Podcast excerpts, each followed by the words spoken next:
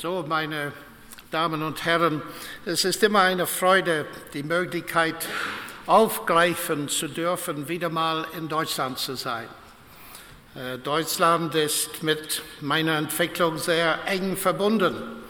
Und daher ist es nicht bloß eine Freude für mich, sondern für meine Frau auch, mit unter Ihnen für diese Tagung zu sein. Und ich sehe Freunde von der alten Zeit und ich begrüße euch auch äh, in einer sehr speziellen Art und Weise. Also unser Thema heute Abend ist, hat die Wissenschaft Gott begraben? Meine Antwort ist offensichtlich nicht.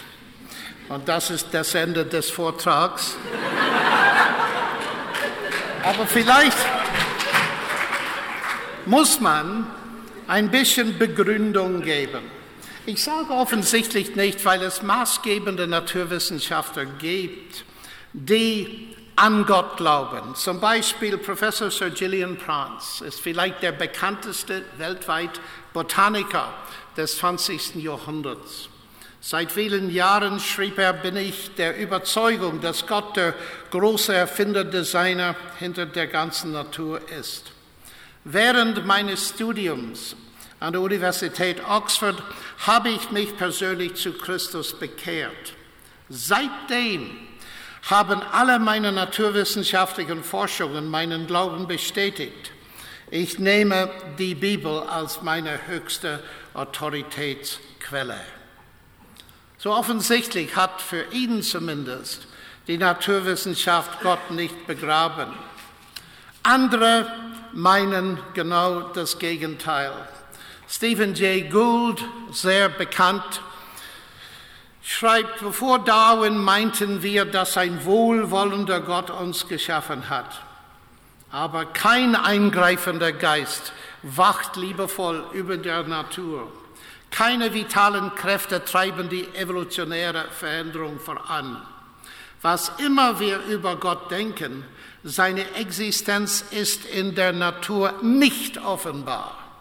So hier ist ein Gegensatz. Eine Seite glaubt Sir Gillian Prance, Gottes Existenz ist in der Natur offenbar. Und das ist genau was der Apostel Paulus sagt in Römer Kapitel 1. Stephen J. Gould lehnt das ab. So offensichtlich gibt es eine Spannung.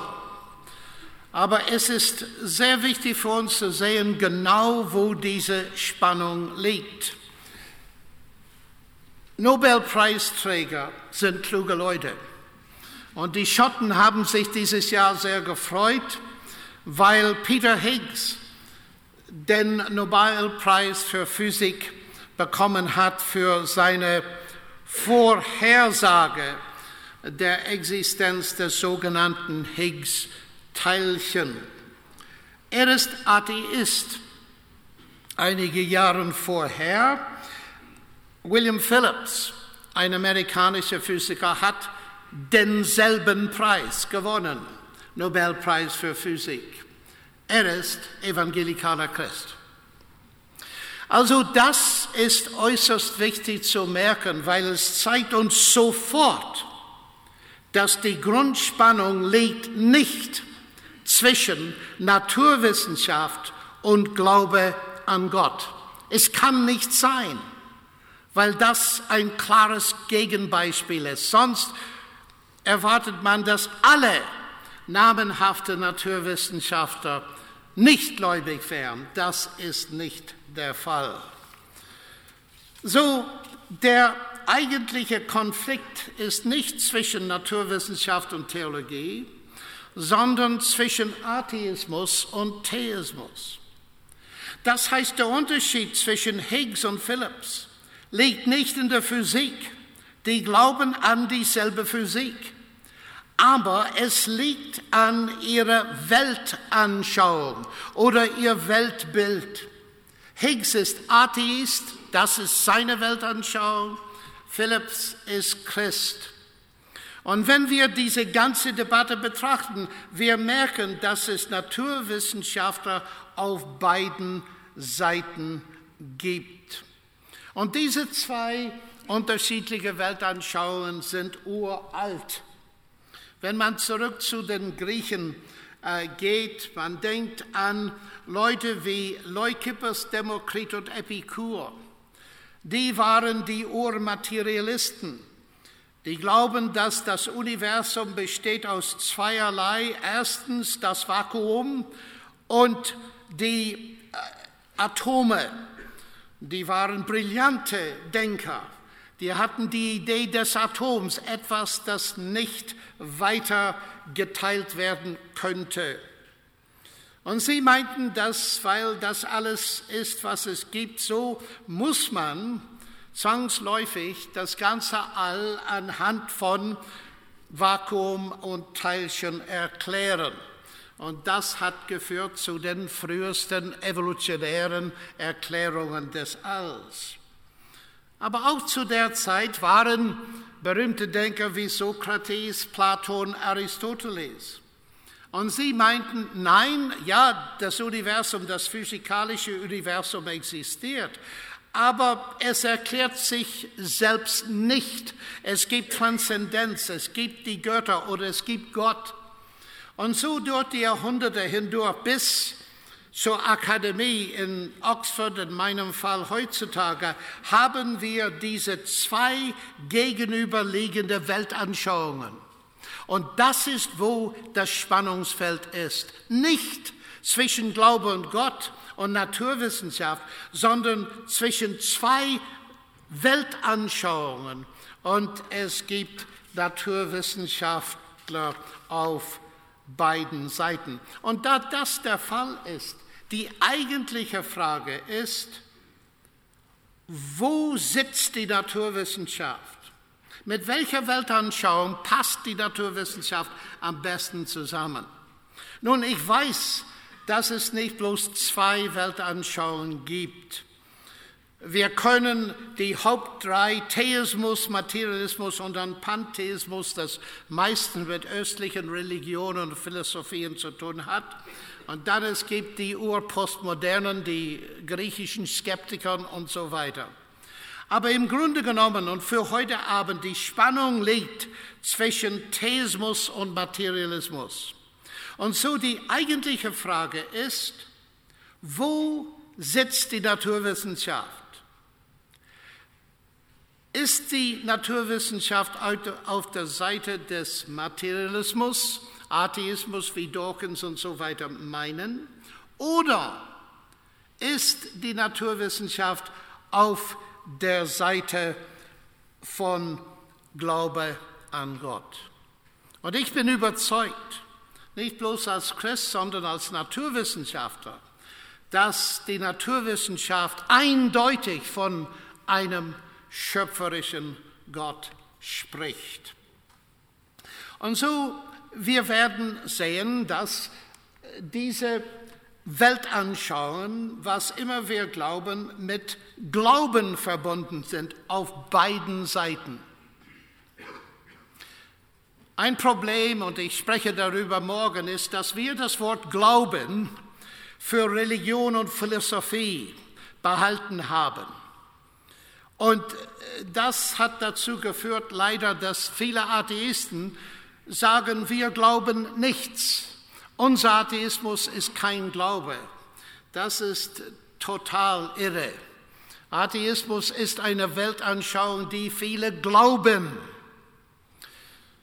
Und dort sind zwei Aussagen, Glaubensaussagen. Im Anfang schuf Gott Himmel und Erde.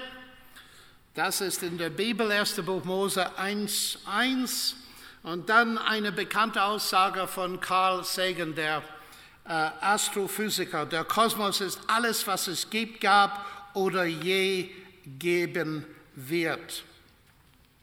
Und die Frage, die vor uns liegt, ist, welche dieser zwei wahr ist. In dem, Im Abschnitt von meiner Debatte mit Dawkins, äh, man hat sicher gemerkt, die Wahrheitsfrage ist zentral für Dawkins und auch für mich. Welche dieser Aussagen ist wahr? Die können nicht beide wahr sein. auch in einer postmodernen Welt nicht. Entweder einer oder beide sind falsch. Und was hat die Naturwissenschaft dazu zu sagen? Und so die Frage ist, da diese zwei Aussagen Glaubensaussagen sind, auf welche Indizien oder Gründen ruhen diese Aussagen? Gibt es Gründe dafür? Und das ist eine äußerst wichtige Frage. Manche Leute haben gemeint, dass es möglich ist, Gott in einer mathematischen Art und Weise zu beweisen. Ich habe das Wort Beweis vermieden bis jetzt, weil Beweis zweideutig ist in den meisten Sprachen. Erstens haben wir den Mathemat die mathematische Definition eines Beweises. Und das ist eine sehr konkrete Idee, eine Beweisführung auf gewissen Axiome, auf, mit, anhand einer gewissen Logik erreicht man sichere Ergebnisse. Das kommt nur in der Mathematik vor, in der reinen Mathematik, kommt nicht in der Physik, Chemie und so weiter in den Naturwissenschaften überhaupt nicht. Dort müssen wir eher von Indizien, von Belege und so weiter. Wir können nicht vom Beweis sprechen im mathematischen Sinne. Aber das bedeutet nicht, dass die Indizien schwach sind. Zum Beispiel, ich konnte nicht beweisen gestern, dass das Flugzeug mich nach Düsseldorf ähm, kriegen würde. Ich konnte das nicht mathematisch beweisen. Aber ich meinte gestern, dass es genügend Gründe waren, auch mein Leben zu diesem Flugzeug zu vertrauen. Ich kann nicht mathematisch beweisen, dass meine Frau mich liebt, obwohl wir 46 Jahre verheiratet sind. Ich kann es nicht mathematisch beweisen, aber ich hoffe, ich wäre bereit für sie zu sterben. Es gibt Gründe genug dafür. So ist es sehr wichtig zu sehen, dass Beweis ein, ein gefährliches Wort ist, weil es sehr leicht missverstanden wird. Aber einige kluge Leute haben gemeint, trotzdem anhand der Logik einen stichhaltigen Gottesbeweis zu, ähm, äh, auszudenken. Und Kurt Gödel war einer der bekanntesten Mathematiker in der gesamten Geschichte der Naturwissenschaft, der Österreicher Kurt Gödel. Und wie man sehr deutlich sehen kann, auf dieser Tafel, er hat einen Gottesbeweis äh, deutlich geführt. Und interessanterweise in den letzten paar Jahren in Wien und in Deutschland zwei Wissenschaftler meinen, seinen Beweis bestätigt zu haben. Äh, der Haken ist natürlich ein Beweis, auch in der Mathematik ruht auf gewisse Voraussetzungen. Und dort liegt der Haken. Aber das ist nicht ein Thema für heute Abend. Ihr könnt das nachher im Internet jede Menge darüber schreiben. Ich möchte zu etwas viel wichtiger und einfacher kommen. Die Geschichte. Was sagt uns die Geschichte der Naturwissenschaft? Und hier gibt es sofort ein Faktum das für mich sehr überzeugend ist, dass es ein enges Verhältnis besteht zwischen dem Aufstieg der modernen Naturwissenschaft und Glauben an Gott, an Christentum eigentlich. Wenn wir darüber nachdenken, gab es eine Explosion der Naturwissenschaft im 16. und 17. Jahrhundert. Dort Leute wie Galileo und Kepler und Newton und so weiter. Warum ist das hier in Europa passiert und damals? Und Alfred North Whitehead hat lange darüber nachgedacht und er ist zum Schluss gekommen, die Menschen, und das ist C.S. Lewis' Formulierung, er ist klar, wie ich schon vorhin gesagt habe, so ich zitiere ihn und nicht North Whitehead, Die Menschen würden naturwissenschaftlich, weil sie Gesetzmäßigkeiten in der Natur erwarteten. Und sie erwarteten Gesetzmäßigkeiten in der Natur, weil sie an einen Gesetzgeber glaubten. Das ist äußerst wichtig. Dawkins, als ich das zu ihm sagte, sagte, aber das ist klar, alle damals glaubten an Gott. Ja, richtig, im Westen war das der Fall, aber nicht im Osten. Und was sehr interessant ist, unter den Chinesen gab es keine solche naturwissenschaftlichen Entwicklung in der im modernen Sinne einer abstrakten Formulierung von Gesetzen der Natur. Es gab technologische Durchbrüche, jede Menge, aber keine abstrakte Naturwissenschaft. Und Joseph Needham war ein Chemiker, ein sehr bekannter Chemiker in Oxford. Aber darüber hinaus war er ein Sinologe, ein Experte über China und die technische Entwicklung in China. Er sprach Chinesisch, er war der Verfasser des maßgebenden Buches über chinesische Technologie und so weiter. Er war Marxist und er hat jahrelang versucht, anhand vom Marxismus den Unterschied zwischen West, die Entwicklung der Naturwissenschaft und Ost, wo sie sich nicht entwickelt hat. Aber letzten Endes kam er zum Schluss, der einzige Unterschied, den er feststellen konnte, war, der Osten hat nicht den Begriff eines einzigen Schöpfers, der eine Schöpfung geschaffen hat, das Gesetzmäßigkeiten aufstellen würde. Ein sehr interessantes Zeugnis, das von der anderen Richtung kommt. Und das wird etwas neulicher bestätigt von Melvin Calvin, dem Nobelpreisträger für Biochemie. Ich sehe den Ursprung der Überzeugung, dass das Universum eine Ordnung besitzt in einer Grundidee, die vor 2000 Jahren von den Hebräern entdeckt wurde nämlich dass das Universum von einem einzigen Gott regiert wird und nicht das Produkt der Willkür vieler Götter ist, wo jeder Gott sein eigenes Reich nach seinen eigenen Gesetzen regiert.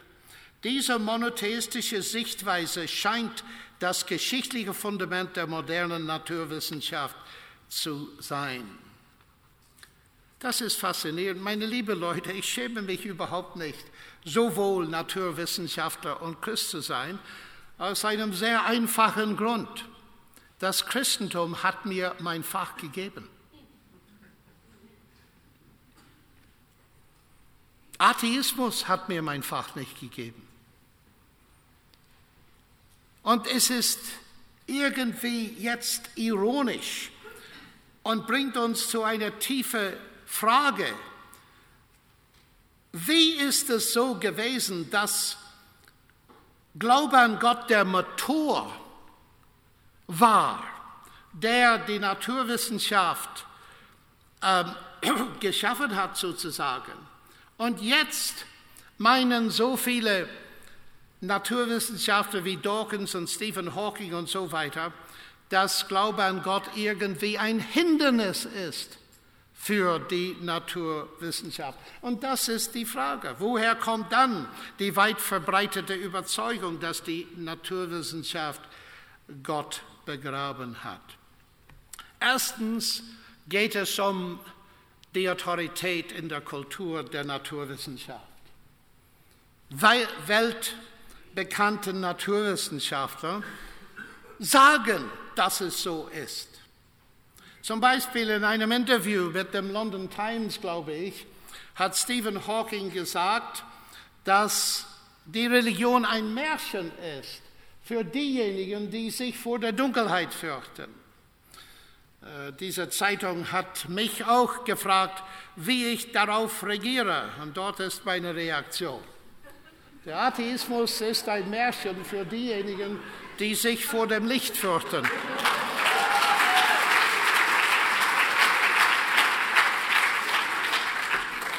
Es ist nicht angebracht zu klatschen, weil die Aussagen sind nicht bedeutend, wie ich morgen früh zeigen werde. Aber es ist heute Abend, nicht morgen früh. Aber die Tatsache ist, dass es lohnt sich, vor allem für diejenigen von uns, die jünger sind, immer wieder ein Argument auf den Kopf zu stellen. Einfach Autoritätsaussagen beweisen nichts, auch wenn sie von mir gesagt werden.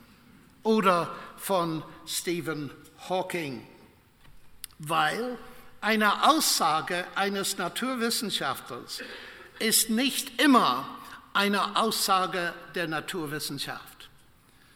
Das Problem ist, dass die Naturwissenschaft so hoch in unserer Kultur steht, dass manche meinen, dass es so ist, dass alles, was Stephen Hawking sagt, muss wahr sein. Das ist nicht der Fall. Also das ist der erste Grund, warum die Situation so ist, wie sie ist. Einige andere Gründe, die sehr wichtig sind, gehen um Missverständnisse. Was ist die Reichweite der Naturwissenschaft? Wie ist Gott zu verstehen? Und was ist mit Erklärung gemeint? Wir merken, dass die Mittelaussage etwas über Gott nachfragt.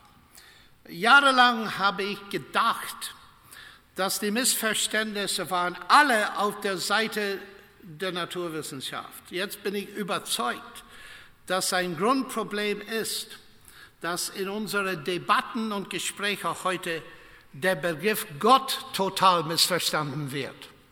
Und wir kommen etwas später dazu. Die Naturwissenschaft. Für viele Leute, die Naturwissenschaft ist der einzige Weg zur Wahrheit. Diese Idee, die sehr weit verbreitet ist, nennen wir Scientismus. Nicht Wissenschaft oder Science, sondern Scientismus. Die Naturwissenschaften sind die einzigen Vermittler der Wahrheit. Václav Havel hat es einmal sehr schön formuliert. Die moderne Naturwissenschaft schafft die zentralen Fundamente unserer natürlichen Welt ab. Sie tötet Gott und nimmt seinen Platz auf dem leeren Thron ein. Von nun an will die Naturwissenschaft die Ordnung des Seins als einzige, einzig legitimer Wächter in der Hand halten. Von nun an will sie der einzig rechtmäßige Vermittler aller relevanten Wahrheit sein. Etwas früher hat Bertrand Russell, der englische Philosoph, gesagt, realisierbares Wissen muss durch naturwissenschaftliche Methoden erreicht werden. Und was die Naturwissenschaft nicht entdecken kann, kann die Menschheit nicht wissen.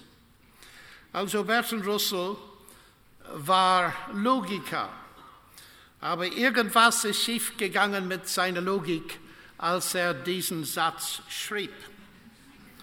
Weil wenn dieser Satz wahr ist, dann ist sie falsch. Das ist klar, weil ist das eine Aussage der Naturwissenschaft? Nein, es ist eine Aussage über die Naturwissenschaft. Also kann dieser Satz deduziert werden aus der Naturwissenschaft? Nein, da muss sie falsch sein. So, wenn der Satz wahr ist, ist er falsch. Vielleicht ist es zu spät am Abend für solche Logik, aber es ist ein Widerspruch. Und wir kommen zu anderen später. Sir Peter Medawar, Nobelpreisträger, man kann die Existenz einer Grenze der Naturwissenschaft leicht an der Tatsache erkennen, dass sie nicht in der Lage ist, die Fragen eines Kindes zu beantworten. Wofür sind wir alle da? Was ist die Bedeutung meines Lebens? Einstein hat einmal so schön gesagt, man kann von der ethische Fundamenten der Naturwissenschaften sprechen. Man kann nicht von der naturwissenschaftlichen Fundamente der Ethik sprechen. Aber dort ist auch ein Kampf heutzutage, weil man versucht jetzt mehr und mehr die Ethik auf der Basis nicht von Transzendenz, sondern von der Naturwissenschaft zu gründen. Also das ist die erste Sache. Die Naturwissenschaft ist begrenzt. Eigentlich antwortet unsere wichtigsten Fragen überhaupt nicht. Vor allem die ethischen Fragen. Dann kommen wir zum nächsten Missverständnis. Das ist eine Reihe von falschen Alternativen. Von Stephen Hawking neulich sehr stark. Man muss zwischen Gott und Naturwissenschaft wählen. Wie ist das? Newton brauchte nicht zwischen Gott und Naturwissenschaft wählen. Galileo, Kepler und so weiter auch nicht. Warum ist es jetzt erforderlich für einen denkenden Mensch, entweder Gott oder die Naturwissenschaft zu wählen? Es hat sehr viel mit dem Begriff von Gott zu tun. Wenn wir mit anderen Leuten reden und vor allem mit atheistischen Freunden, es wäre gut zu klären, bevor man zu weit in, die, in das Gespräch kommt, zu klären, was wir beide mit Gott denken. Wie ist Gott zu verstehen? Weil was ich ständig feststelle ist, zum Beispiel Dawkins glaubt, dass ich an einen Lückenbüßergott glaube. Das heißt, wie die Griechen damals, Donner und Blitzen, das war, die Götter sind zornig. Aber wenn wir etwas Physik der Atmosphäre betreiben, dann sehen wir, dass es gar nichts mit dem Gott des Donners zu tun hat, sondern mit gewissen Dingen, die thermale äh, Ereignisse in der Atmosphäre und so weiter. So Gott verschwindet. Und Dawkins meint, dass ich an einen solchen Glaub, Gott glaube. Das hier heißt Gott, ich verstehe etwas in der Naturwissenschaft nicht, so sage ich, Gott hat es gemacht. Und ein bisschen mehr Naturwissenschaft und dann verschwindet Gott. Merken wir Folgendes, und hier, äh, ich finde es sehr, sehr wichtig. Ich illustriere es vielleicht zunächst einmal. Ähm, hier sind zwei Naturwissenschaftler und dazwischen den Gleichungen steht und dann geschieht ein Wunder. Und ein Naturwissenschaftler sagt dem anderen, ich denke, du solltest etwas klarer sein in Schritt zwei. Und das ist genau der Gott der Lücken. Nun, was ist wichtig hier ist zu verstehen. Wenn man Gott so definiert, muss man zwischen Gott und Naturwissenschaft wählen. Darf ich das wiederholen? Wenn man Gott als Lückenbüßer definiert, muss man zwischen Gott und der Naturwissenschaft wählen, weil man Gott so definiert hat. Aber diese Definition hat gar nichts mit dem Gott der Bibel zu tun. Weil Gott in der Bibel ist nicht der Gott, der alles erklärt, was ich noch nicht verstehe. Er ist der Gott des Alls, das, was ich verstehe und das, was ich nicht verstehe. Er ist der Gott der gesamten Schöpfung. So zwischen Gott, der Schöpfer, als Schöpfer und Erhalter des Universums und der Naturwissenschaft muss man nicht wählen. Und das war genau die Situation bei Newton. Als er sein Gravitationsgesetz entdeckt hat, hat er nicht gesagt, wunderbar, ich habe ein Gesetz, ich sehe, wie es funktioniert, ich brauche Gott nicht mehr. Nein, er hat das klugste Buch in der Gesamtgeschichte der Naturwissenschaft geschrieben, Principium Mathematica. Und darin hat er äh, gesagt, er hoffe, dass dieses Buch zum Glauben an einen intelligenten Gott führt. Das heißt, Newton bewundert Gott, weil er verstanden hat. Und das ist sehr wichtig. Und wir brauchen nur ein paar Sekunden darüber nachzudenken, zu sehen, das ist, wie das Leben ist. Mercedes-Benz ist bekannt. Ich bin kein Ingenieur. Ich sehe, dass es schön aussieht, aber was unter dem äh, Hubraum ist, viel zu kompliziert für mich. Aber wenn Sie Ingenieurwissenschaft studiert haben in München, dann sehen Sie, schauen Sie mal, wie diese, äh, diese Dinge ineinander passen und die Getriebe sind perfekt. Ich sehe das nicht. Warum? Weil ich das nicht verstehe wie Sie. Das heißt, je mehr Sie ein Mercedes-Motor verstehen, desto mehr bewundern Sie die Ingenieure, die das erfunden haben. Nicht desto weniger. Das wäre verrückt. Desto mehr Sie verstehen von ähm, von äh, Gemälde, desto mehr können Sie die Genialität von einem Picasso oder Rembrandt oder und so weiter. Ich, ich habe es nicht studiert, ich sehe nicht, was Sie sehen können. Und so ist es hier. Der Gott der Bibel ist kein Lückenbüßer Gott. Er ist der Gott von alles, das, was wir nicht verstehen naturwissenschaftlich und das, was wir verstehen.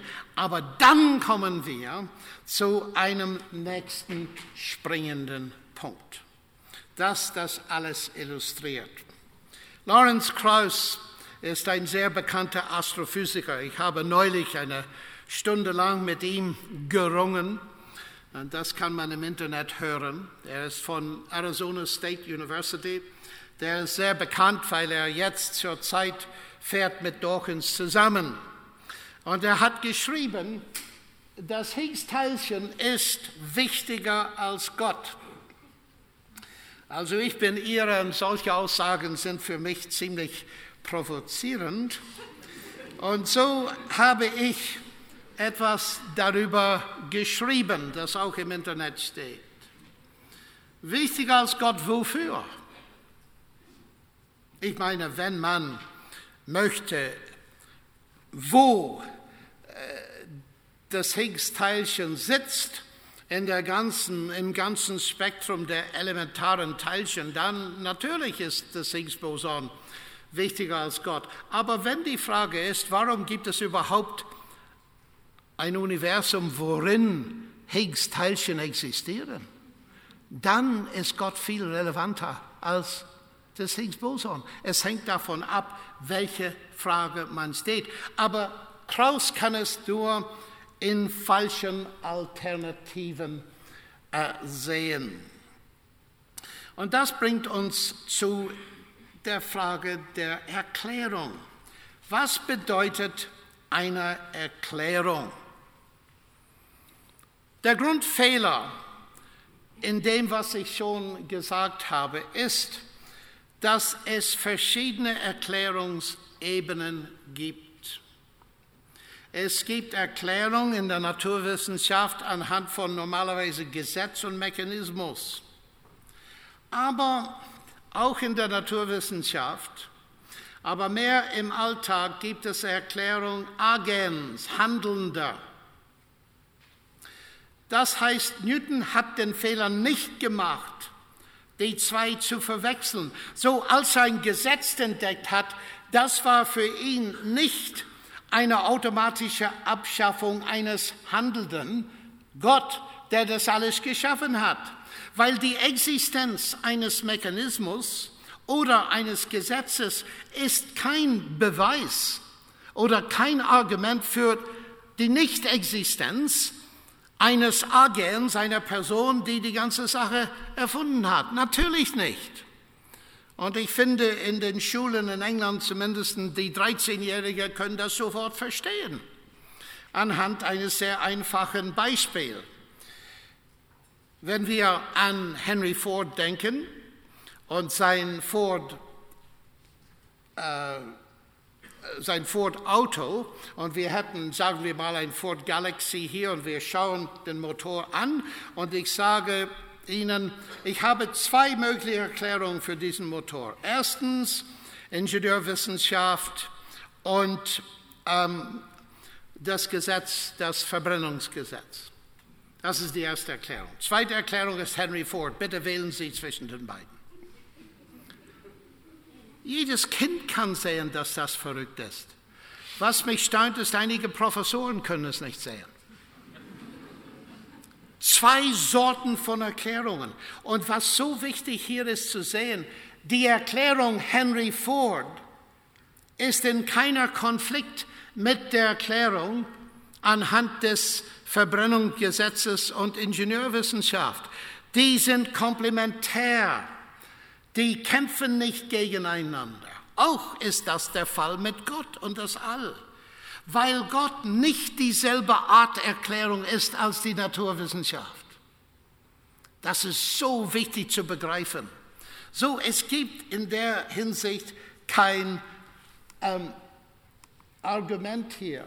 Und es lohnt sich zu merken, dass Henry Ford ist keine Lücke in einer technischen Erklärung des Autos. Wir würden nie sagen, ah, Henry Ford, das ist bloß ein Lückenbüßer, Henry Ford. Nein, nein, nein. Er ist der Erklärung von alles, warum das Auto überhaupt existiert. Und dazu kommen die naturwissenschaftlichen Erklärungen. Also, was sagen wir äh, äh über das Higgs-Teilchen? Und Gott ich sage das jetzt und ich habe das in meinem Zeitungsartikel geschrieben. Higgs hat es vorher gesagt, CERN hat es gefunden, Gott hat es geschaffen. Wir feiern die ersten beiden, warum nicht den letzten? Das ist gerade das. Die können nicht einsehen, dass Existenz dass naturwissenschaftliche Erklärungen nicht keineswegs Erklärung anhand einer Intelligenz ausschalten. Und so, das bringt uns zu einer anderen wichtigen Aussage von Wittgenstein. Was erklärt ein naturwissenschaftliches Gesetz? Nehmen wir das berühmte Gesetz der Gravitation. Was erklärt dieses Gesetz? Gravitation keineswegs. Das hat man mir nicht in der Schule beigebracht. Ich meinte damals, wenn man ein Gesetz hat, hat man eine volle Erklärung. Nein, Newton hat das klar gesehen. Das Gravitationsgesetz sagt uns überhaupt nicht, was Gravitation ist. Niemand weiß, was Gravitation ist. Niemand. Auch heute nicht. Und Wittgenstein sagt Folgendes, der ganzen modernen Weltanschauung liegt die Täuschung zugrunde, dass die sogenannten Naturgesetze die Erklärungen der Naturerscheinungen seien. Das ist sehr stark. Und das ist der Fehler, die viele machen. Wenn wir einen Naturwissenschaftler erklären haben, haben wir eine Erklärung. Wir haben nicht bloß eine Erklärung im Sinne, wie wir normalerweise das Wort Erklärung verstehen würden. Und daher ähm, kommen wir zu einer sehr oft wiederholte Einwand. Und Dawkins hat es gemacht, vielleicht ist das zu äh, entschuldigen, weil er nur Naturwissenschaftler ist, aber Peter Singer hat es auch gemacht und er ist Philosoph. Wenn man an einen Schöpfer glaubt, dann muss man die Frage stellen, wer hat den Schöpfer geschaffen? Und dann muss man die Frage stellen, wer hat den Schöpfer geschaffen, der den Schöpfer geschaffen, der und so weiter geht es ins Unendliche. Es ist absurd und so, Gott existiert nicht, Schluss. Das ist erstaunlich. Als ich das, hier ist das Hauptargument vom Buch Gottes Wahn. Ich war so überrascht. Ein bisschen logische Analyse wäre wichtig, obwohl es spät ist. Wer hat den Schöpfer geschaffen? Etwas abstrakter, wer oder was hat X geschaffen? Was ist die Voraussetzung, dass X geschaffen würde? Manche Philosophen nennen das eine komplexe Fragestellung, weil hinter der Frage ist etwas versteckt, das man nicht merkt. Das, es setzt voraus, dass worüber man spricht, ist geschaffen worden. Hat überhaupt nichts zu sagen über einen Gott, der nicht geschaffen würde. Und der ist der Gott der Bibel. Wenn Dawkins Buch gehießen hat, der geschaffene Gotteswahn, dann hätten wir das gar nicht gelesen, weil niemand, wir brauchen Dawkins nicht, uns zu zeigen, dass geschaffene Götter ein Wahn sind. Die sind Abgötter, das ist klar. Aber diese Frage geht an die eigentliche Frage total vorbei. Hat nichts zu sagen über einen Gott, der nicht geschaffen würde. Und die Behauptung der Bibel, vor allem Johannes Kapitel 1, am Anfang war das Wort. Alles würde durch ihn. Das heißt, es gibt zweierlei. Es gibt einen Gott, der für immer existiert hat, alles andere geworden ist, es wurde. Und Johannes wiederholt das in einer kleinen Änderung, die die ganze Sache beweist. Ohne ihn wurde nichts, was wurde, was geworden ist. So, die Sache fällt auf dem Gesicht sofort, aber es gibt einen Haken drin. Dawkins meint, diese Frage vernünftig sei. So habe ich ihm die Frage gestellt, okay, ich möchte dir deine eigene Frage stellen. Du glaubst, dass das All dich geschaffen hat. Wer hat deinen Schöpfer geschaffen? Ich warte jetzt fast sieben Jahre, um die Antwort zu hören. Geschaffene Götter. Das ist das Hauptargument.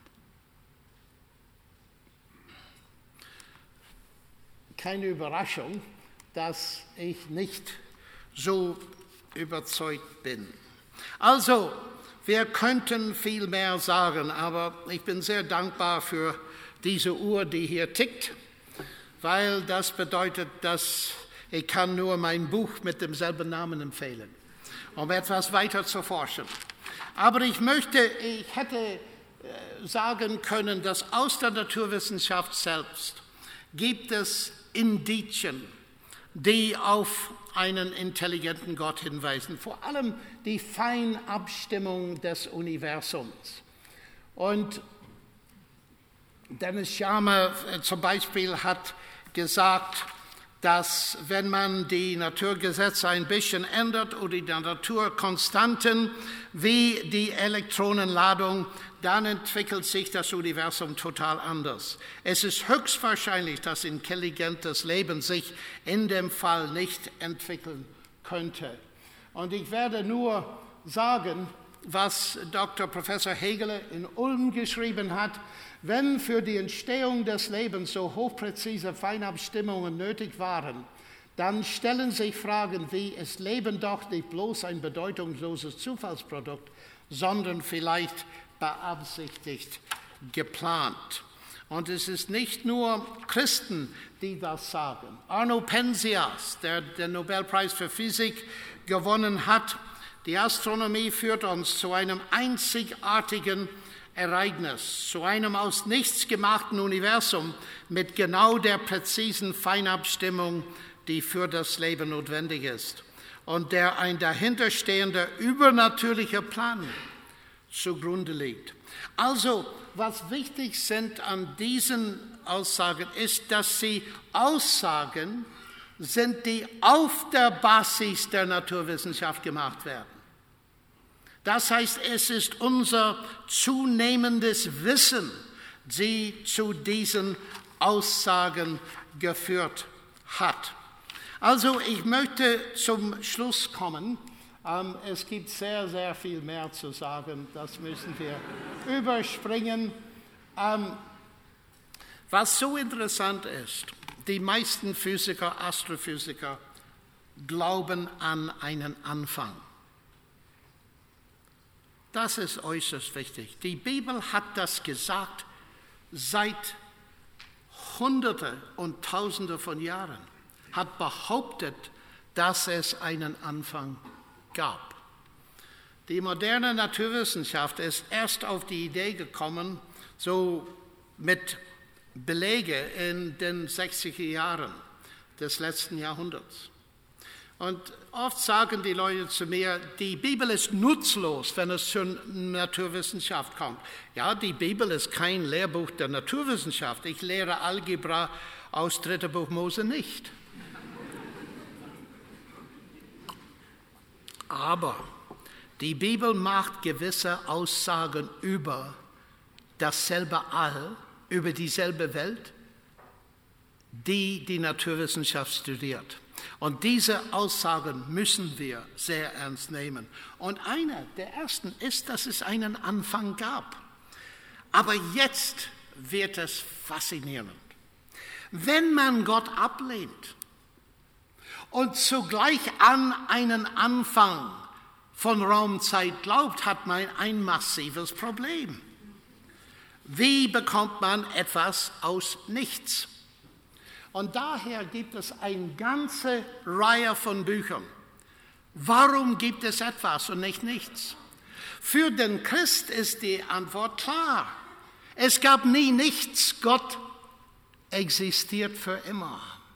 Und er ist der Schöpfer. Aber wenn man Gott ablehnt, hat man das Problem.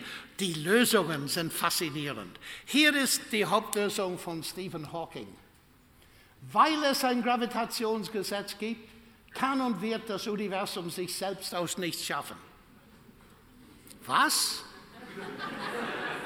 Als ich das gelesen habe, dachte ich, Mensch, ich lese das ein zweites Mal.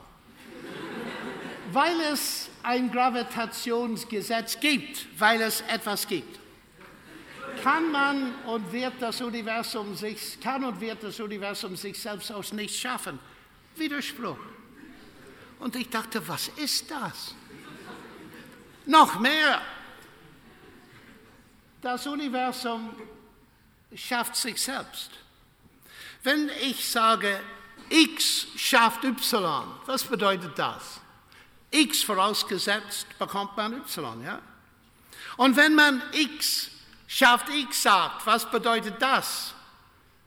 Vorausgesetzt X bekommt man X. Und was bedeutet das? Das Nonsens bleibt Nonsens, auch wenn es von berühmten Naturwissenschaftlern gesagt wird. Meine sehr verehrten Damen und Herren, das ist sehr ernst zu nehmen.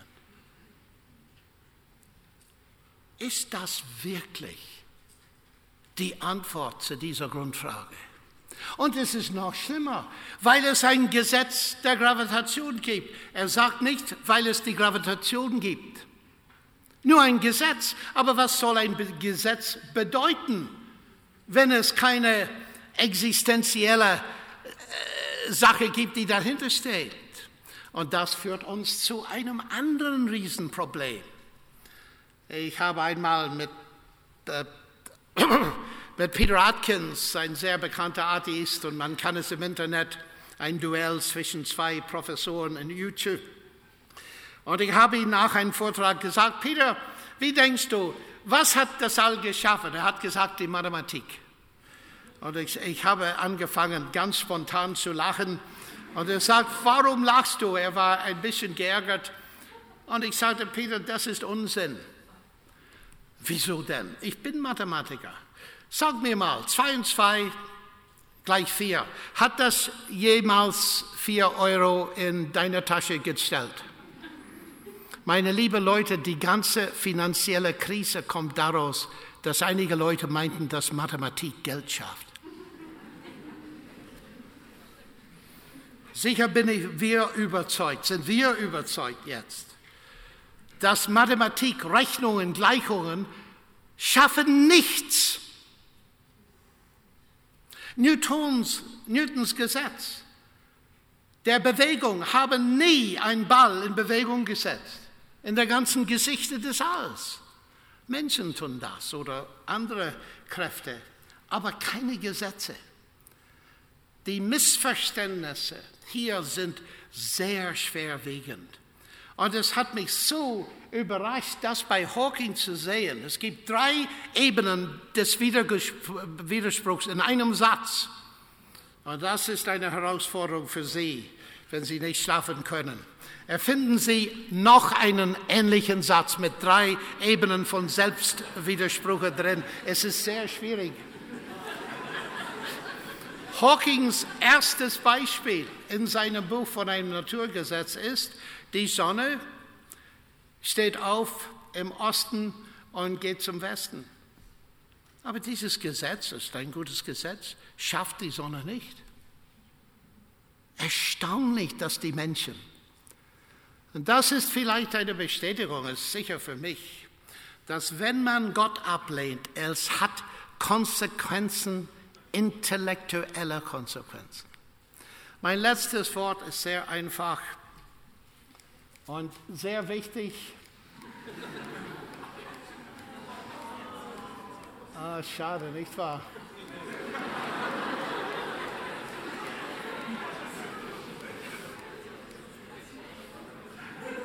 Hier sind diese zwei Weltanschauungen. Erstens, Materialismus sagt, dass Materie, Energie sind primär Information davon abgeleitet, der Mensch, Gehirn, Denken, alles sekundär. Im Anfang waren die Atome und das Vakuum. Auf der anderen Seite, am Anfang war das Wort. Information, Intelligenz primär. Masse, Energie abgeleitet davon. Und es ist nicht bloß als Christ, sondern auch als Naturwissenschaftler, dass die rechte Seite für mich gilt. Dankeschön.